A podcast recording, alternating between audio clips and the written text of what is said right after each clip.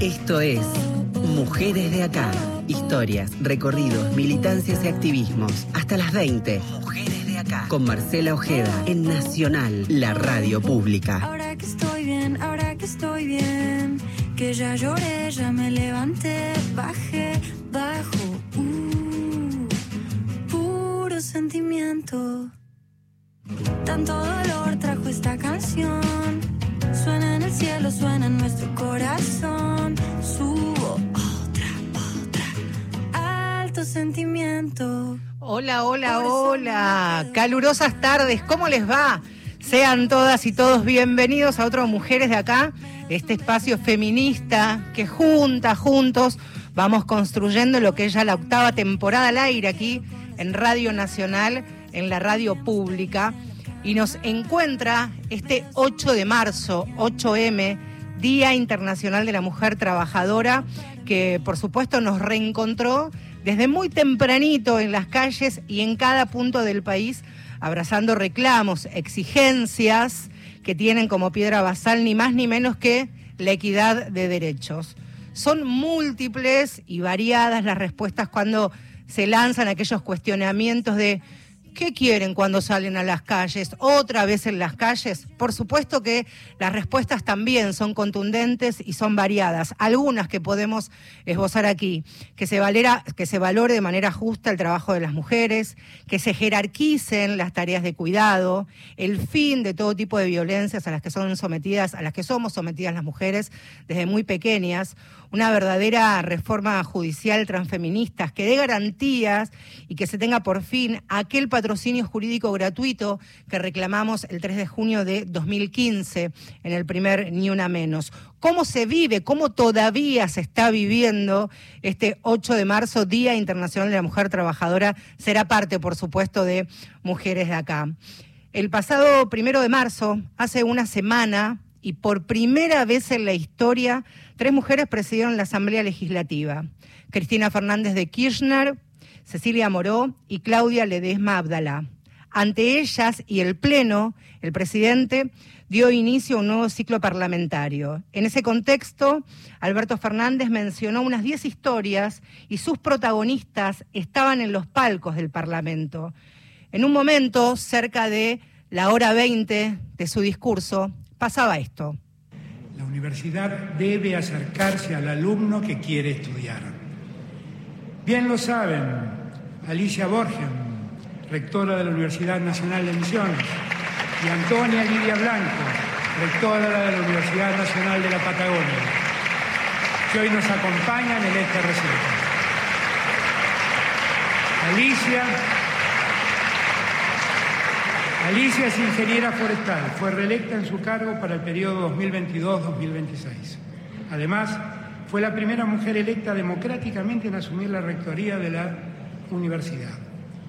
Y Antonia Blanco es la primera especialista proveniente del campo de la enfermería en dirigir una universidad. Al día de hoy, la matrícula de esa universidad asciende a más de 19.000 estudiantes. La Universidad de la Patagonia es un centro clave para el conocimiento de la región y para expandir nuestras banderas en toda la patria. Muchas gracias a las dos.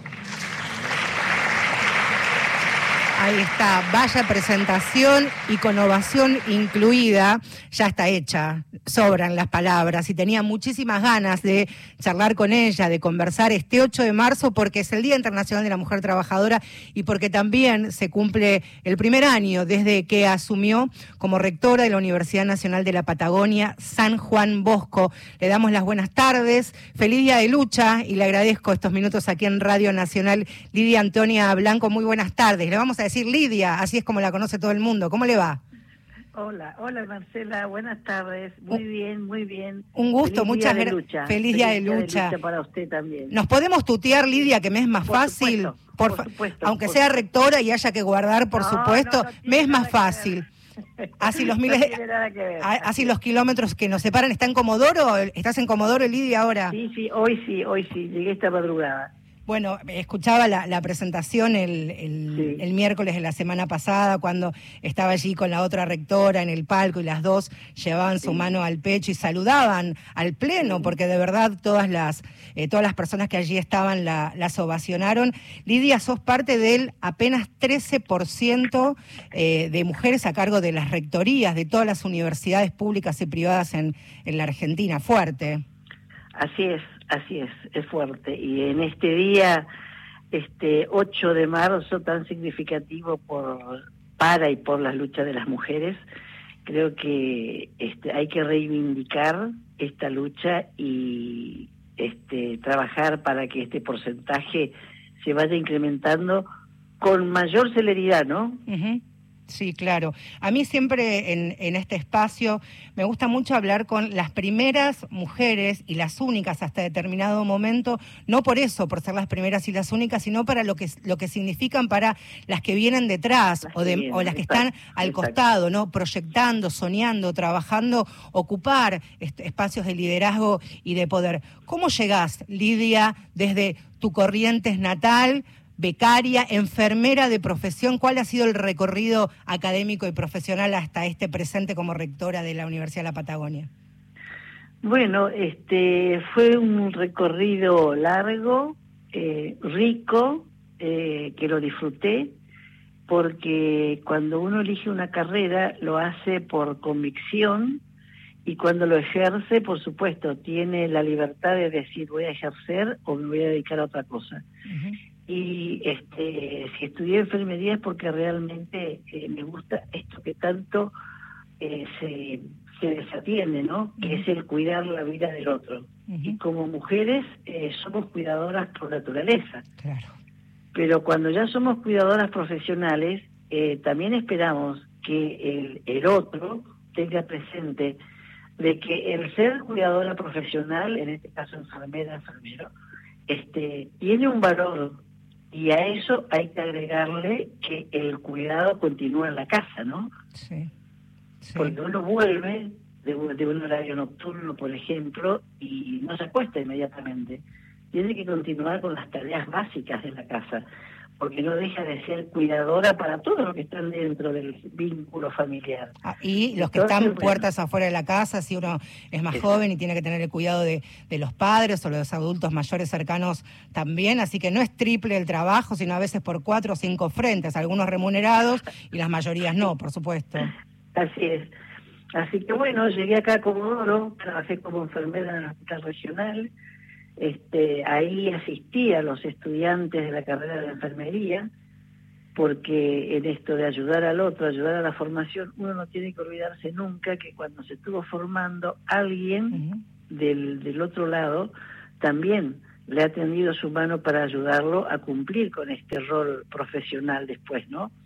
Entonces siempre ayudé a los estudiantes, así que tuve la suerte de que la directora del momento me invitó a venirme a la universidad cosa de que lo, eh, lo pensé muchas veces porque realmente no estaba preparada para ser docente, porque no estudié para ser docente, y menos docente universitario. Si bien la, la, la, la, docencia es una función básica de todo enfermero, porque tiene que enseñar no solamente a la persona enferma, sino también al familiar, para que lo cuide luego, este no es lo mismo que la docencia para formar futuros profesionales. Pero bueno, con ayuda este, y apoyo de otros eh, que me, estimularon, eh, vine a la universidad y ahí empecé, auxiliar de primera, jefe de trabajos prácticos, profesor, concursé, estuve, pasé por las diferentes categorías de profesor hasta llegar a profesor titular, ocupé diferentes cargos electivos desde el año 2005, primero fui vicedecana, después fui decana de la facultad, Después este, me tentaron con la idea de este, acompañar en el rectorado como vicerrectora, mujer, de un, rector, un contador que hoy ya no está, quien le agradezco que este, Alberto Ayape, por haber confiado en mí, a pesar de que, bueno, este, oyó más de una voz diciéndole, pero Lidia, ¿y qué tiene Lidia? Es enfermera. Y es mujer. Bueno, No, claro, sí. Yo no sé si era tanto el ser mujer. Yo escuché Pero me parece que el prurito Claro, el, prejuicio, el prejuicio. Escuché, escuché cuando estábamos preparando este este programa, porque hace mucho que tenía ganas de charlar contigo y por supuesto el discurso de, la, apertura de sesiones ha sido, y este 8 de marzo, la, excusa perfecta. Y escuché, volví a escuchar tu discurso al momento de, que fue, fuiste elegida democráticamente, por supuesto, para ocupar tu cargo. Y al final, cuando por supuesto trazabas tus metas, tus proyectos, tus aspiraciones a cargo de la rectoría, también hablabas de esta tu doble condición de mujer y de enfermera y de ese rum rum que se escuchaba atrás. ¿Cómo una enfermera va a ocupar la rectoría? Bueno, sos la primera en todo en todo el país también. Qué mensaje fortísimo, Lidia. Sí, sí, sí, sí. Este, hoy decía el otro medio, ¿no? Esto tiene que ver, en algún momento por ahí uno se, este, se ha movilizado ante esto, porque eso puede ser un profesional universitario desconozca que hace desde la década de los 50 las universidades argentinas forman enfermeras profesionales. Y que y bueno hoy ya más eh, más tranquila digo yo bueno vaya vaya cuánta ignorancia. Eh, grandes profesores pensando que un enfermero no tiene una formación integral y, y vaya qué, formación porque tenemos que cuidar para cuidar tenemos que tener una formación este, filosófica, biológica, humanista, este, tenemos que tener formación de este, de la parte de gestión, gestión porque hay uno gestiona el cuidado, gestiona el trabajo, eh, a quién primero atender, este, qué condiciones y demás. Entonces, bueno, digo, hoy hasta a esta altura digo yo, bueno, vaya cuánta ignorancia de, de aquellos que piensan que el enfermero o la enfermera no puede estar en estos lugares. Eh, uno directa o indirectamente ha tenido relación y contacto con profesionales de la salud, en este caso con enfermeras y con enfermeros, pero como nunca antes en la historia, tal vez como después de la guerra de Malvinas, por supuesto, de la invasión inglesa en nuestras islas, lo que ha sido la pandemia y cómo se ha puesto en valor tal vez por primera vez en los últimos años el trabajo sobrehumano que han hecho las y los enfermeros, ¿verdad? Así es. Y yo creo que estos dos años de pandemia, eh, la, la, disciplina de enfermería ha mostrado al mundo cuáles son este, sus contribuciones al cuidado de la salud, ¿no? Y en esto, bueno, yo creo que todavía este, no tiene el reconocimiento que, que, que, se corresponde, porque cuando pasó la pandemia eh, recordamos las cosas este, más tristes, ¿no? Recibir a un ser querido y no sabíamos si volvía. Y el que no volvía era el enfermero generalmente que entregaba la noticia al familiar, ¿no? Entonces, este, yo creo que estos dos años se hizo visible el rol y la importancia, pero todavía este, queda pendiente el reconocimiento económico, que es un poco el reclamo de esta lucha del 8M, ¿no? Sí, absolutamente. Este, Aquí en, la ciudad de, en la ciudad de Buenos Aires, donde dicen que Dios tiene la catedral más grande y que atiende aquí, es cierto, también es un reclamo que vienen realizando. Eh, quiero contarles que Lidia es magíster en enfermería, que es eh, un título importantísimo, digo, para quienes no estamos acostumbrados a hablar con magíster en enfermería, que para nosotros es enfermera porque es una, una profesión tan loable y tan importante para que para todo el engranaje del sistema de salud. También es un reclamo aquí el reconocimiento profesional, ¿no? De, de las y los enfermeros en todo el país, imagino también. En todo el país, así es, así es. Hablabas, Lidia, de, de la pandemia, uno de tus, de tus grandes objetivos o metas al momento de, de asumir como, como rectora era precisamente el reingreso de de los estudiantes de las cinco facultades que tiene la universidad que por la pandemia se habían alejado. ¿Cómo estamos? ¿Cómo estamos promediando el nuevo ciclo lectivo y lo que ha sido el 2022 también con esta meta puntualmente? Bueno, el 2022 este fue un poco este muy de un impacto muy fuerte, ¿no? Sí. Porque de estar trabajando en la virtualidad, de pronto este tuvimos esta presencialidad plena donde nos encontramos con los estudiantes y con muchos miedos también, eh, tanto de parte de los estudiantes, docentes, no docentes, porque todavía quedaba el miedo de, la, de lo que fue estos dos años de aislamiento y muchos estudiantes no volvieron prontamente a, la, a las aulas. y nos quedaron estudiantes por fuera del sistema universitario. Y en eso el trabajo fue eh, difundir ampliamente lo que es la presencialidad y la posibilidad de que se puedan reinscribir en cualquier momento dentro de las diferentes carreras de las cinco facultades y trabajar con sistemas de apoyos y sensibilización para que los estudiantes este, vuelvan a la universidad. Hoy día... Este año es diferente. Claro. Este año es diferente, sí. Ya tenemos, estamos trabajando, eh, cerrando las inscripciones definitivas, porque tuvimos preinscripción con un número elevado de aspirantes, y ahora esperamos que esos aspirantes, este, ojalá el 100%, eh, cumplan con todos los requisitos que tiene que ver para ser considerados estudiantes de ingreso. A quien están escuchando es a Lidia Antonia Blanco, es rectora de la Universidad Nacional de la Patagonia, San Juan Bosco, y es la primera en ocupar su, es la primera mujer en ocupar ese cargo desde la creación de, la universidad y de profesión enfermera. También me, gustó mucho en algunas notas, entrevistas que, que, te, han, que te han hecho en, este tiempo de, del énfasis y las ganas que le pones, por un lado, a, una, a lo que es ni que hablar, por supuesto, de una universidad pública y gratuita, pero también inclusiva y accesible y que esto que decías, redoblar esfuerzos para conquistar a los que por diversos motivos salieron del sistema, pero esto de ser inclusiva y accesible es fundamental para repensar también, ¿no? las nuevas universidades. Repensar las nuevas universidades, las nuevas estrategias y el compromiso que tenemos, este, más que compromiso, la responsabilidad que tenemos eh, quienes estamos en la gestión de las universidades para realmente hacer un uso racional de lo que es el presupuesto universitario, porque eh, el Estado invierte en las universidades y esa inversión eh, implica responsabilidad en quien la gestiona.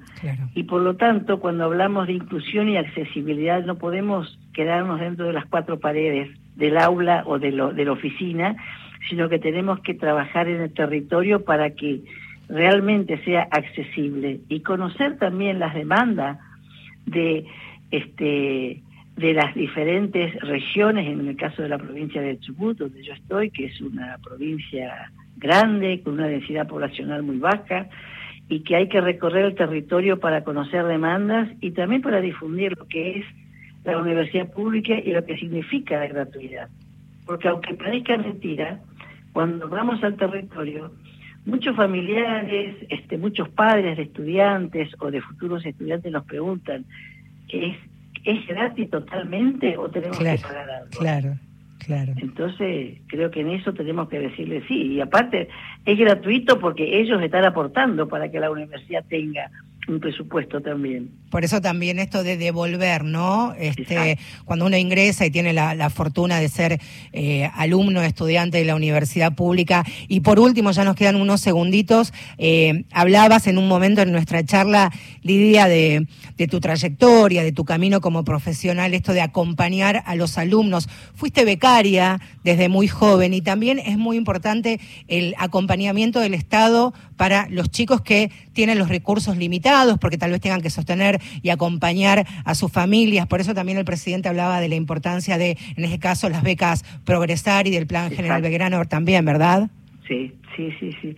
También el Estado Nacional, desde el Ministerio de Educación de la Nación y la Secretaría de Políticas, este, es eh, muy significativo el, el aporte que hace para las becas y en eso tenemos que acompañar nosotros a los estudiantes para que estas becas, primero para que este, se inscriban y que puedan puedan este, ser beneficiarios de estas becas y cuando ya ingresan ayudarlos para que ellos puedan sostener de, sostenerse dentro del sistema de becarios. Está muy bien. Lidia, te quiero agradecer mucho estos minutitos aquí en Mujeres de Acá, en este 8M, feliz día de lucha, y me parecía muy representativo escuchar por lo menos una postal de, tu película, de tu historia, que pueda, por supuesto, compartirse aquí en la radio pública y para todo el país. Fortísimo abrazo aquí desde la ciudad capital. Bueno. Igualmente, Marcela, un abrazo. Un cariño, está. muy bien. Muchas gracias. A quien estaban escuchando entonces era Lidia Antonia Blanco, primera rectora mujer de la Universidad Nacional de la Patagonia, de profesión enfermera. Todo lo que ha pasado me ha llevado hasta hoy. Miro adelante por el horizonte la culpa la entierro y me voy. Maleta, respiro profundo y no miro hacia atrás. Sol que se pone, sol que sale, me acompañará. creí lo que dijeron, los quería escuchar. Un grito vivía esperando salida, rogaba por su libertad. Toda una vida en la fantasía sin poderme a mí ni mirar. Y ahora veo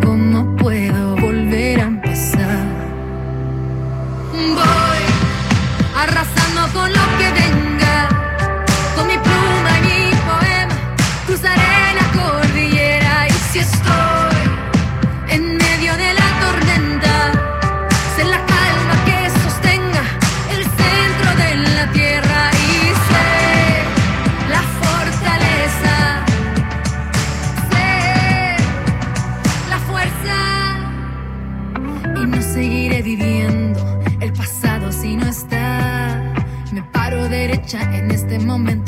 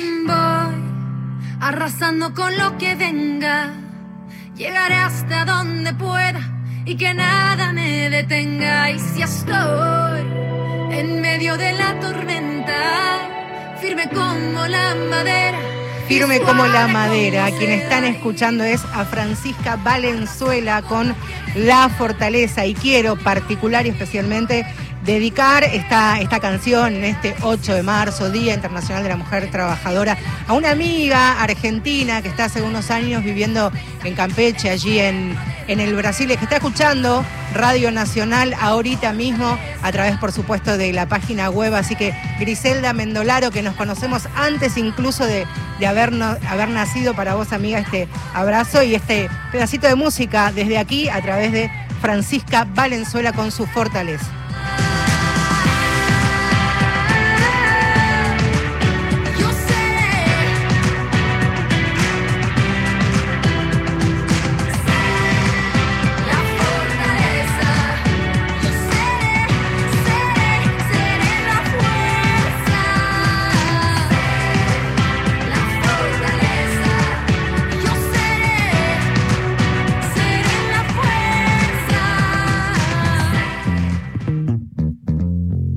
Sobre nosotras, historias, luchas y conquistas. Mujeres de acá por Radio Nacional.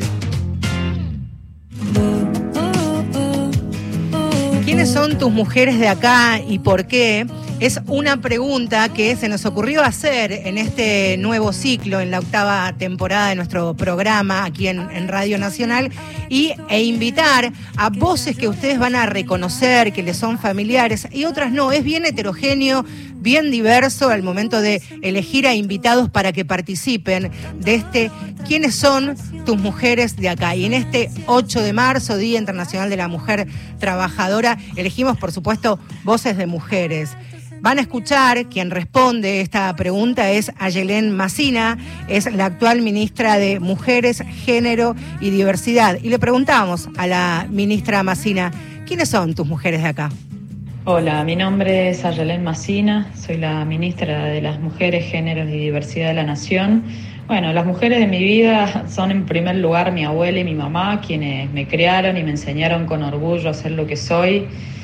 Muchas otras mujeres también han pasado por mi vida, es muy difícil pensar en una o dos. Creo que de todas las mujeres que, que pasaron aprendí y construí. Todas me enseñaron los valores del feminismo, me enseñaron a, a poner en cuestión también los mandatos culturales con los que crecí. Hay una persona también en particular que es parte de, de mi vida, que es Gema Rosales, es una compañera trans que desde muy chica me enseñó que nunca hay que bajar los brazos, que no hay que tener vergüenza y que nos merecemos seguir luchando. Tengo otra compañera muy importante que es mi referenta política, hablo de Tona Salino. Tona me abrió los caminos de militancia y hoy es más que una compañera, es parte de, de estas mujeres de mi vida. Loli y Martina son mis pequeñas mujeres que me enseñan en el presente a ser cada día mejor y nada, creo firmemente que sin todas estas mujeres no sería quien soy y no podría estar ocupando este lugar que es un lugar también de, de, de reconocimiento y agradecimiento para, para todas ellas. Muchas gracias. Sobre nosotras, historias, luchas y conquistas. Mujeres de acá por Radio Nacional.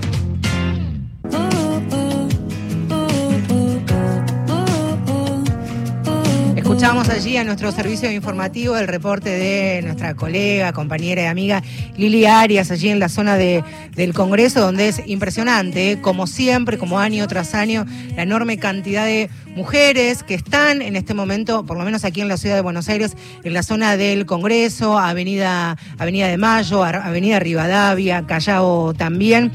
Con esta justicia no hay derechos ni democracia, la deuda es con las trabajadoras, es una de las consignas bajo la cual el movimiento Ni Una Menos han consensuado un do documento que se discutió en asambleas donde participaron decenas de organizaciones feministas, sindicales y organismos de derechos humanos. La agudización de la crisis económica, el avance de la, de la inflación, la precarización laboral, la desocupación, también la exigencia por el cupo laboral trans y travesti, son algunos de los pasajes de este, de este documento que tiene adhesiones de más de 200 organizaciones y eh, organizaciones, como decíamos, feministas y de derechos humanos. Para hablar acerca de algunos de los reclamos, porque hay un apartado de este documento que tiene que ver con la exigencia del reconocimiento salarial para las promotoras territoriales de género, cuidadoras comunitarias y educadoras populares, es que de por ahí viene de la mano de nuestras compañeras de Feminacida, pero tienen su presentación y es esta.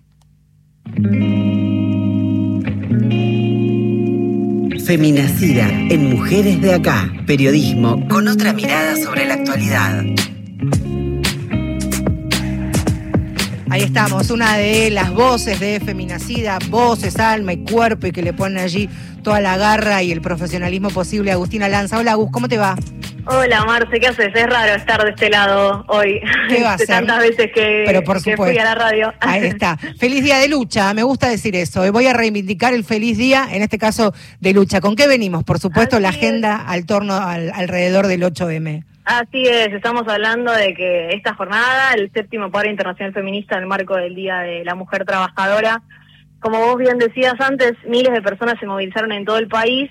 Me gustaría que antes de, de meternos de lleno con, con lo de las eh, cocineras comunitarias que vos lo mencionabas y las educadoras populares, ¿no? Como que todos esos reclamos nuevos eh, que, que vienen eh, con estos años, me gustaría que volvamos un poco a los reclamos que nuclearon la jornada principalmente eh, el día de sí. hoy.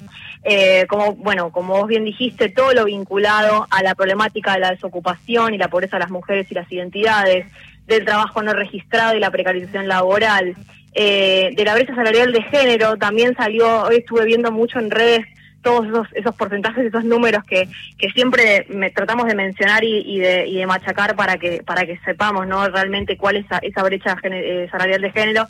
Y bueno y también todo lo que tiene que ver con la, la atención especial a las tareas de cuidado no que siguen sin ser reconocidas eh, incluso también en, en estos últimos meses. Eh, bueno podemos decir que, que todas estas consignas que son de años anteriores tienen cierta pregnancia. Eh, no podemos olvidar también lo que hace a la prevención, la sanción y la erradicación de las violencias por motivos de género y también la aplicación efectiva de la interrupción voluntaria y o legal del embarazo, ¿no? Que eso es algo que, tenemos que todo el tiempo empezar a, tenemos que volver un poco a, respetar esas consignas. Eh, y otras dos muy pendientes que tenemos, eh, la reforma judicial feminista y el patrocinio gratuito, porque sabemos que todavía eh, necesitamos pedir esta contención y evitar las revictimizaciones en los procesos judiciales. Por eso es tan importante y en el, en el documento que seguramente se va a leer en los próximos minutos ahí en la plaza, otra de las exigencias es un sistema de administración de justicia descentralizada que va de la mano con este reclamo que este, levantamos en el 2015, en el primer Ni Una, ni una Menos, que es un cuerpo de abogados que patrocinen de manera jurídica e integral a mujeres que por diversas situaciones están bajo eh, violencia por razones de género y que sea abarcativo para todo país y de manera accesible y ágil, ¿no? Sí, sí, cuántos años han pasado y todavía seguimos, ¿no? Con esa, con esos reclamos. Eh, como bien, como bien dije, hubo y, y sí en este momento se están desarrollando eh, acciones en todo el país, pero cada provincia hizo su propio recorrido, las consignas estuvieron atadas a las problemáticas de cada territorio y quisimos como ir un poco hacia eso, entonces conversamos con Florencia Aguirre, ella es de la coordinadora de mujeres y ciencias de misiones, eh, un poco para que nos contara sobre los casos que las movilizan a salir a la calle. Escuchamos, qué pasa en Misiones. Pedimos la libertad de Mario Bando el otro caso que corre riesgo la sentencia, también después de una larga lucha de mujeres logramos que se absuelva a Victoria Aguirre, también acusada y criminalizada por la muerte de su hija en un contexto de violencia de género y que hoy esta sentencia vuelve a estar revisada en una nueva afrenta que hace el Estado hacia nuestro movimiento.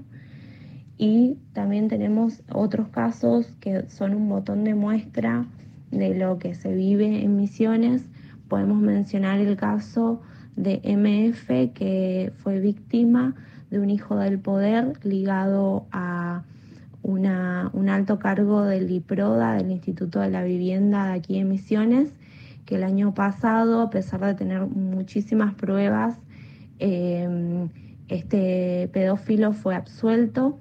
Em, él estaba acusado de de abusar y de torturar a su propia hija. Eh, MF eh, tuvo que escribir cartas a puño y letra para, ser escuchada en Cámara Gesell y sin embargo, después de nueve años de proceso, siguen sin escuchar a la víctima y dejaron libre a este violador. Ahí estamos, es lo que está ocurriendo en Misiones. Miren ustedes como una muestra, una provincia, tres reclamos contundentes que tienen que ver con la realidad propia y personalísima del día a día, en este caso de, las misioneras. Sí, sí, y hay que estar atentas a lo que nos contaba Florencia del caso de Victoria Aguirre, que parece que, hay una, un, intento de revisión del caso, bueno, y ni que hablar del caso de, Mario, Bando, eh, que, que también trascendió mucho es, es, lo que decís vos, cada provincia tiene sus propias historias y me gustaría que ahora como que charlemos un poco sobre, dijimos, ¿no? Que hay consignas que, que siguen teniendo pregnancia, pero también se suman nuevas. Eh, eh, actualmente en la Argentina hay 10 millones de personas que se alimentan en comedores y merenderos. El número es desopilante. Eh, y bueno, como vos bien decías, hay una intención de generar un reconocimiento laboral a las cocineras comunitarias. Hoy, 8 de marzo, eh, la Garganta Poderosa presentó un proyecto de ley para que esto suceda. Eh, me parece que estaría buenísimo que, podamos difundir y, comunicar esta, esta cuestión, porque para que para que haya una, una sanción positiva de esta de esta ley. Para eso conversamos con Celina Monte, ella es del barrio Las Dalias de Mar del Plata, también integra La Poderosa, y nos contaba un poco sobre esta nueva consigna. La escuchamos. Sí. Es más que importante, es necesario que este 8M se reconozca a las cocineras comunitarias porque es un laburo que existe hace 30 años y que está completamente invisibilizado eh, y que está sosteniendo el plato de comida hoy por hoy para 10 millones de personas.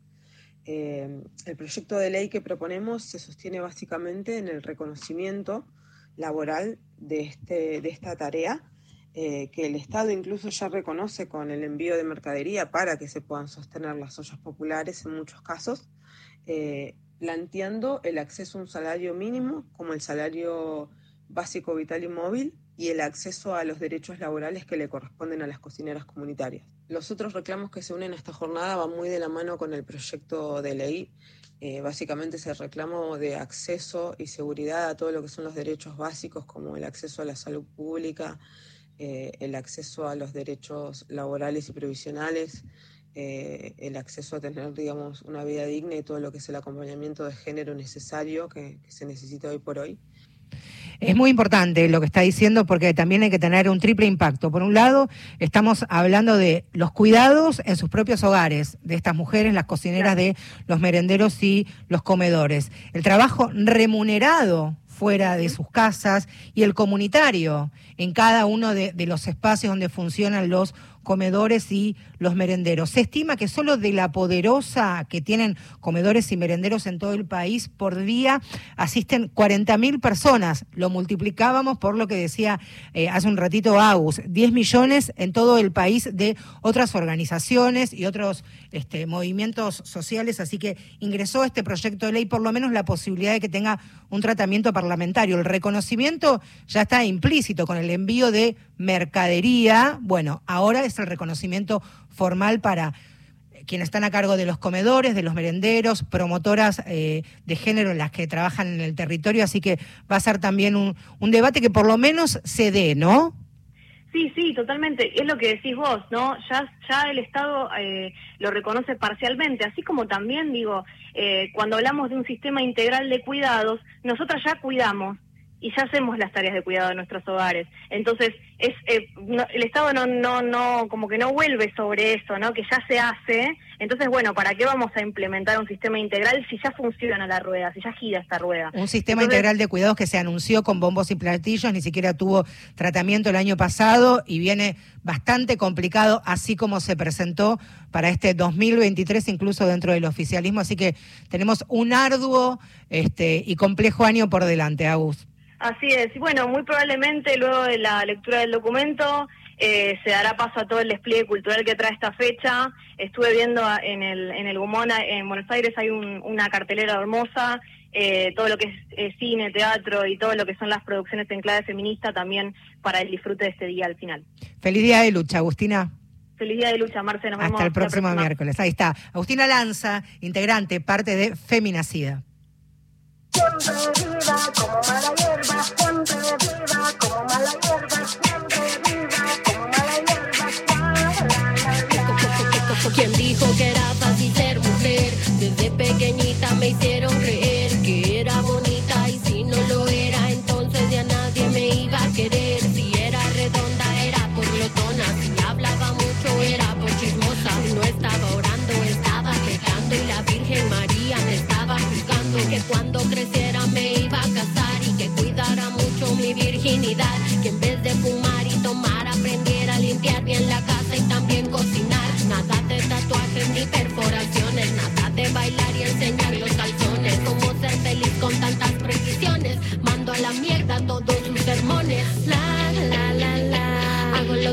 porque puedo, porque soy así. La, la, la, la. Me dicen mala hierba porque nunca me dejé morir.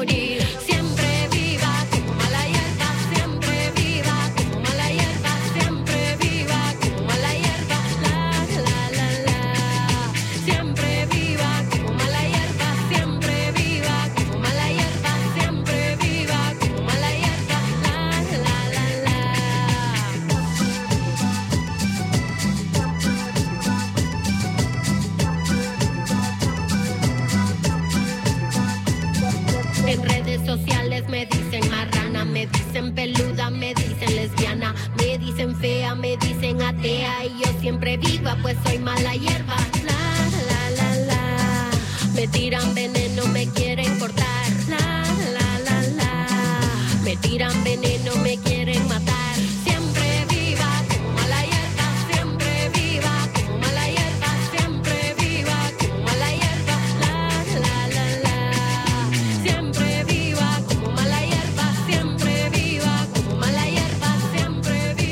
estamos escuchando esa Rebeca Lane, siempre viva, por supuesto, es parte del staff de, Mujeres de Acá, Rebeca Lane, y por supuesto no podía faltar este, este 8 de marzo.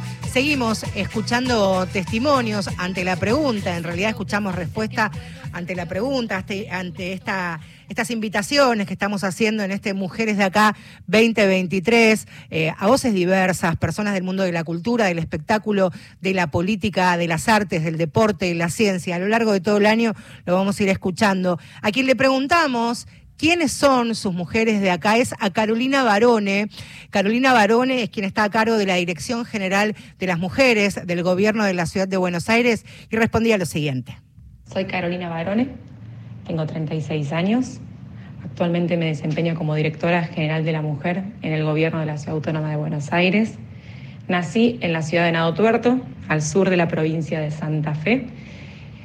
Y a los 18 años emprendí la aventura de ir a estudiar y a trabajar a la ciudad de Buenos Aires. Así que mi vida es un puente entre mi amada ciudad de Venado y, y mi amada Buenos Aires, donde nació mi hija mis mujeres de acá, mi mamá, Silvia, ella es docente, eh, se especializó en alfabetización de adultos y su vida entera es su vocación por eso, incluso hoy es jubilada y sigue adelante dando clases de apoyo para alfabetización de adultos. Y mis abuelas, que con su ejemplo Tal vez fueron las primeras feministas que conocí sin saber lo que era todavía el feminismo cuando era chiquita, pero hoy cuando lo puedo ver desde, en perspectiva dije, wow, eh, cómo a veces agarraron valijas y salieron en contra de los que dirán de la vida. Y en el día a día, mis mujeres de acá son cada una de las trabajadoras que dan respuesta, las heroínas silenciosas que dan respuestas y acompañamiento a cada una de las mujeres que atraviesan situaciones de violencia de género, ellas que atienden al NIA 144, que trabajan en los refugios, que asisten en los centros integrales de la mujer, que están en los barrios dando respuestas, ellas son esas heroínas, esas mujeres de acá que, están, que están donde se las necesita.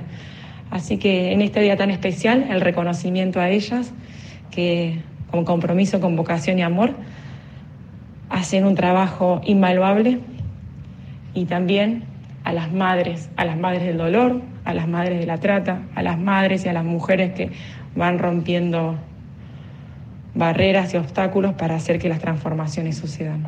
Las abrazo, muchas gracias por invitarme a ser parte de esto y un inmenso, inmenso abrazo en este día para ustedes.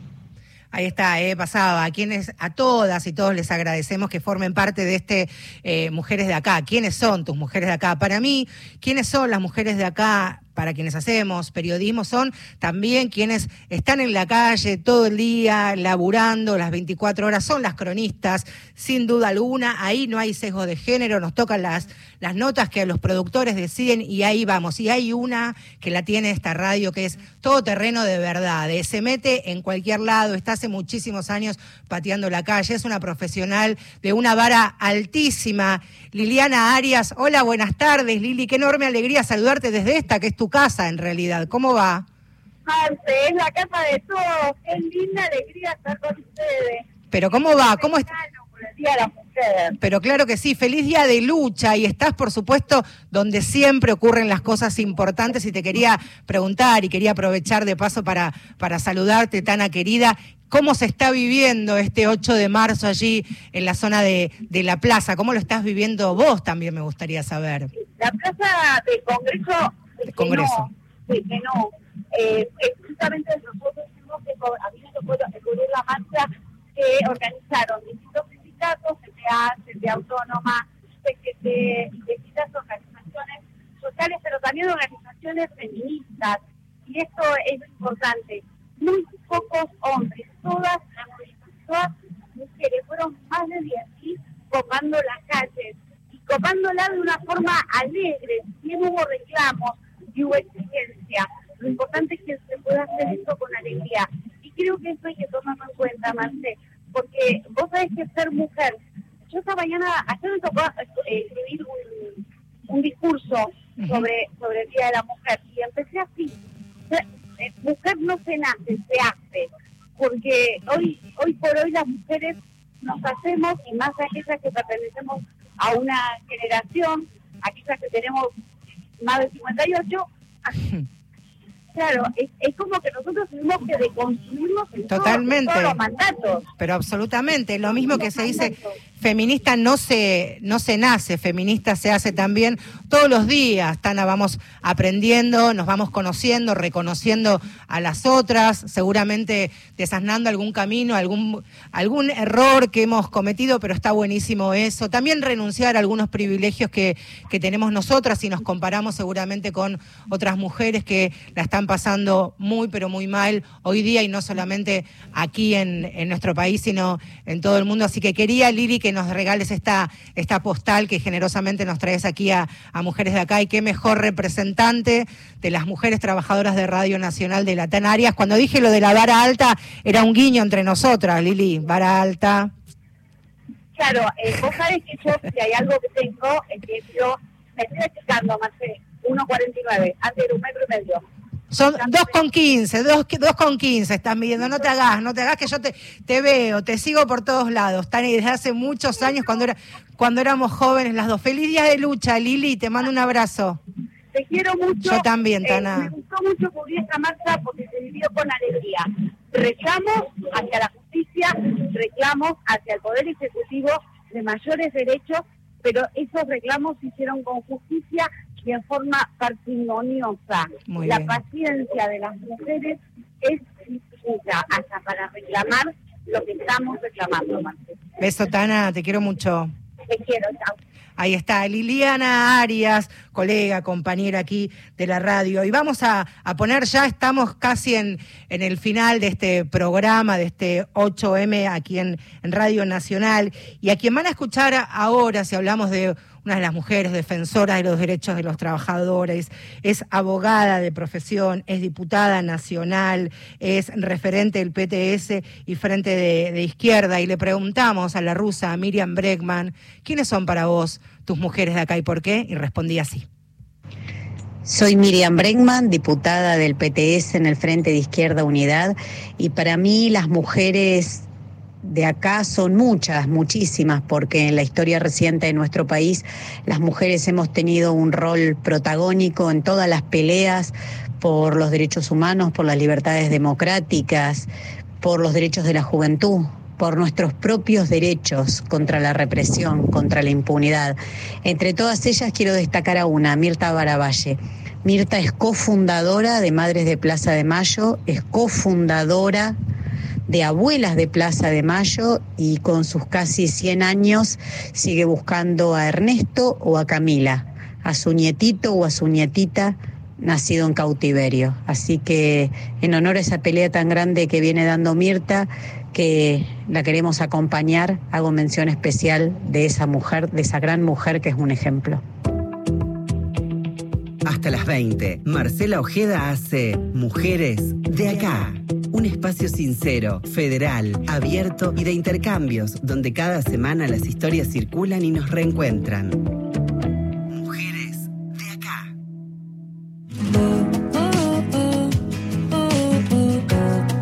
Quedan menos de cuatro minutos eh, para las 8 de la noche y volver a informarnos, por supuesto, con el panorama de noticias. Les quiero traer algunos datos como para que también tomemos dimensión. Seguramente muchos de estos los habrán leído. Según una encuesta del Ministerio de Mujeres, Géneros y Diversidades y la iniciativa Spotlight aquí en Argentina, se hizo una encuesta y reveló que el 45 de las mujeres entrevistadas atravesaron situaciones de violencia por razones de género en algún momento de su vida.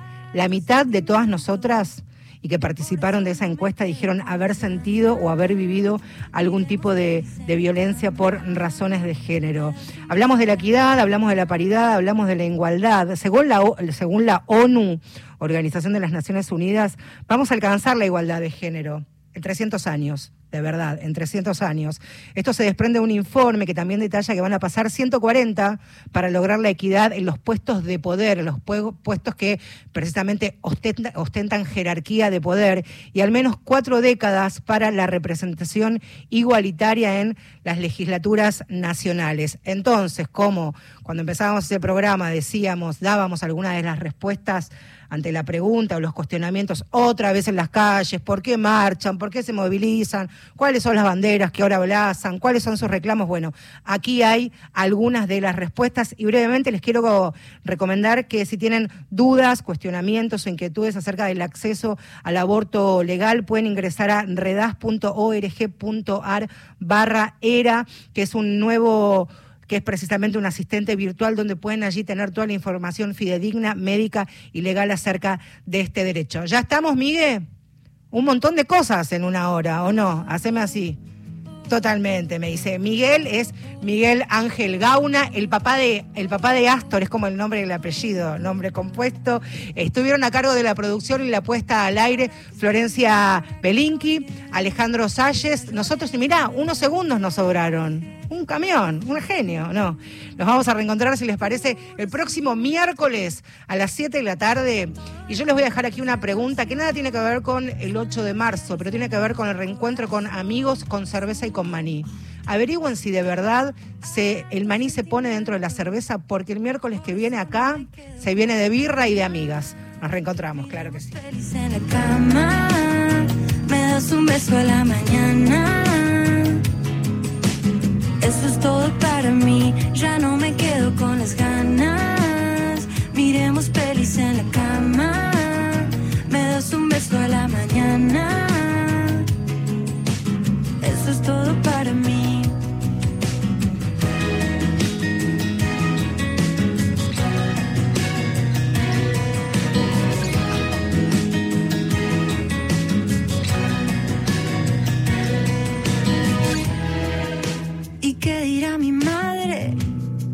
sos así, sos así. Que me voy a ir, siempre me estoy yendo. Uh, uh. Y le digo a mi padre, soy así, soy así, soy así. Por eso no me quedo con las ganas. Miremos pelis en la cama. Me das un beso a la mañana